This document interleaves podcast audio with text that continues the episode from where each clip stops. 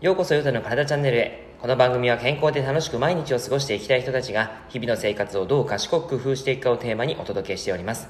皆様こんにちは。今日は将来の姿勢を改善しよう。よくあるご年配の方の姿勢という内容をお話ししていこうと思います。前回は膝が痛い痛い人に向けて、えー、よくある姿勢と、えー、その痛む理由っていうのがあるよって具体的な改善方法とかも交えてお話をしております前回の放送よかったら聞いてみてください。で今日は将来の姿勢を改善しようということで、やっぱりですね、えっ、ー、と、近年、その、高齢者の方の姿勢を見ていると、あまり良くないなっていう姿勢を見たりしています。で、この姿勢を見るとですね、やっぱりその、いろんな改善方法はあるんですが、本当にですね、え筋肉の部分であったり、あとは環境の部分っていうのを改善すれば、多分変わってくるだろうなってすごく感じたりします。通常ですね、姿勢は、えー、まあ、僕がですね、あの、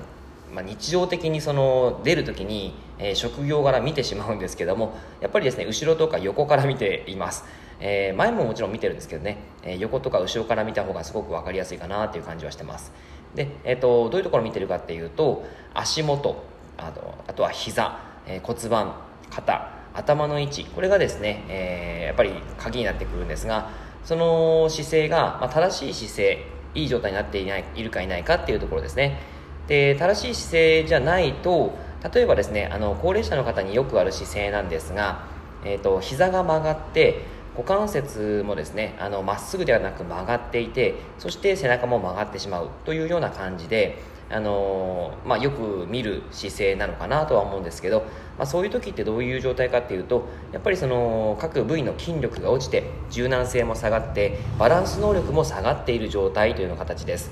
でそれがですねあのだんだんだんだんやっぱ加齢に伴って筋力の低下とかあとは、まあ、その受容器ですね。体の中にある受容器の低下、え、機能低下が起こってしまうとやっぱりこう自分自身が動くのがだんだん億劫になってきて、えー、動く距離歩く距離も短くなっていってそれこそ健康寿命が短くなるっていうのが結構あると思います。これがどうしても嫌ですよね。何をするにも体が元気じゃないと楽しいものも楽しめないと思います。将来の姿勢を変えて元気に楽しく毎日を過ごしていくためにもその今日お話しする内容を学んでいってください。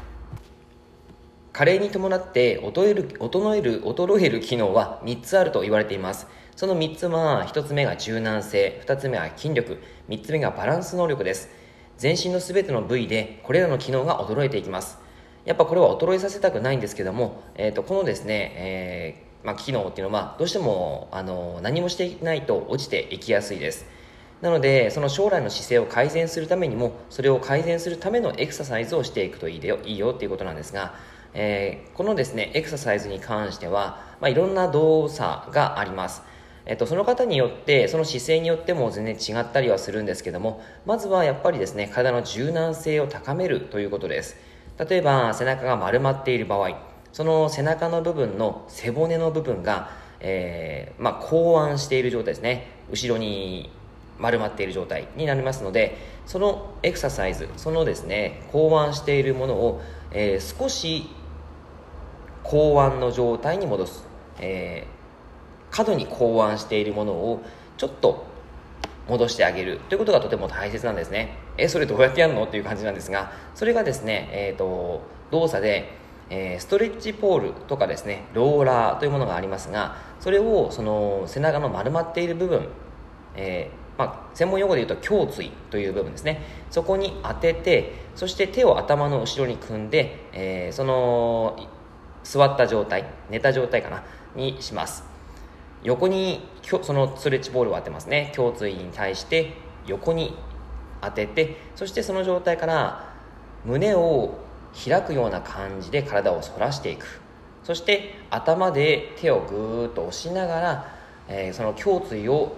反らしていくという感じですね。はい。これはですね今言葉で伝えているのでなんとなくイメージがつきにくいと思うんですが、えー、今日のリンクブログのリンクをですね貼ってありますので、えー、そちらから動作が見れます。それをやっていただくとその猫背の改善であったりとかあとはその柔軟性の改善につながっていきますので、えー、ぜひやってもらえたらなと思います。はい。今胸椎っていうお話をしていますが、えー、その背中が丸まるところっていうのは胸椎なんですね。えー、基本的に人間の体はその背骨あの骨ごとに関節ごとに、えー、動かなければいけない関節と安定しなければいけない関節があります。その胸椎というものはちゃんと可動動かなければいけない関節なんですね。でも、えー、結構ですね多いんですが腰骨とか、え、首の骨腰椎頸椎と言いますがその、え、腰椎頸椎に関しては基本的には安定しなければいけないところなんですね。でも胸椎があまり動けなくなってしまう。あとは股関節も動かなければいけない関節なんですがその股関節の可の、えー、可動性が狭まってしまう、まあ、いわゆる硬くなってしまう。というふうになると今度はその腰と首の骨が動かなければいけない状況が姿勢的に出来上がってしまうんですね。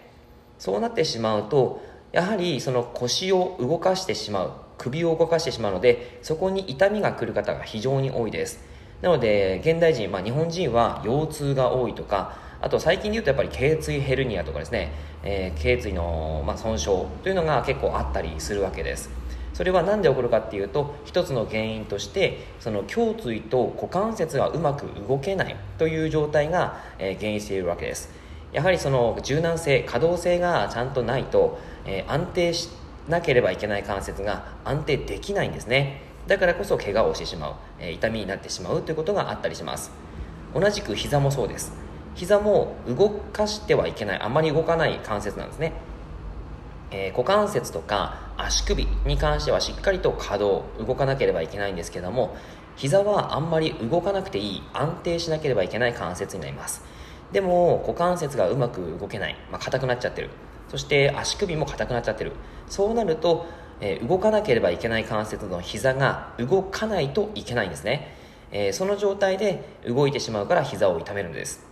えー、先ほどのその高齢者の姿勢のイメージをしていただきましたが膝が曲がる股関節が曲がる、えー、背中の部分胸椎の部分が丸々というふうになっているところは全て安定しなければいけない。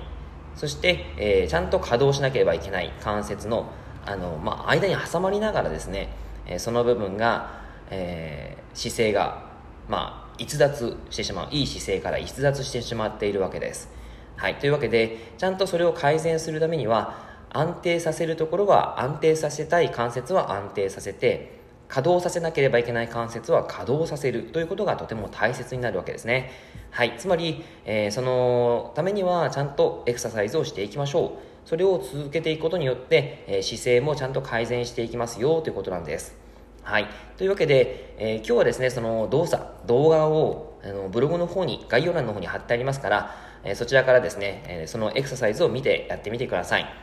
で、これをですね、その、継続するっていうのがまあ重要なんですけども、え、自分がやれるエクササイズからでいいかなとは思いますのであのやりやすいものを何か一つ必ず毎日やってみるそんなものを作ってもらえるといいんじゃないかなと思いますはいというわけで、えー、参考になれば嬉しいですえー、内容がいいなって思ったら周りの方にシェアしていただくと嬉しいです。また、いいねマークやフォロー、えー、をしていただくと励みになります。また何か質問であったりとか、えー、気になることがあればコメントをいただけたら嬉しいなと思います。えー、以上です。えー、今日もラジオを聴いてくださってありがとうございました。では、良い一日を。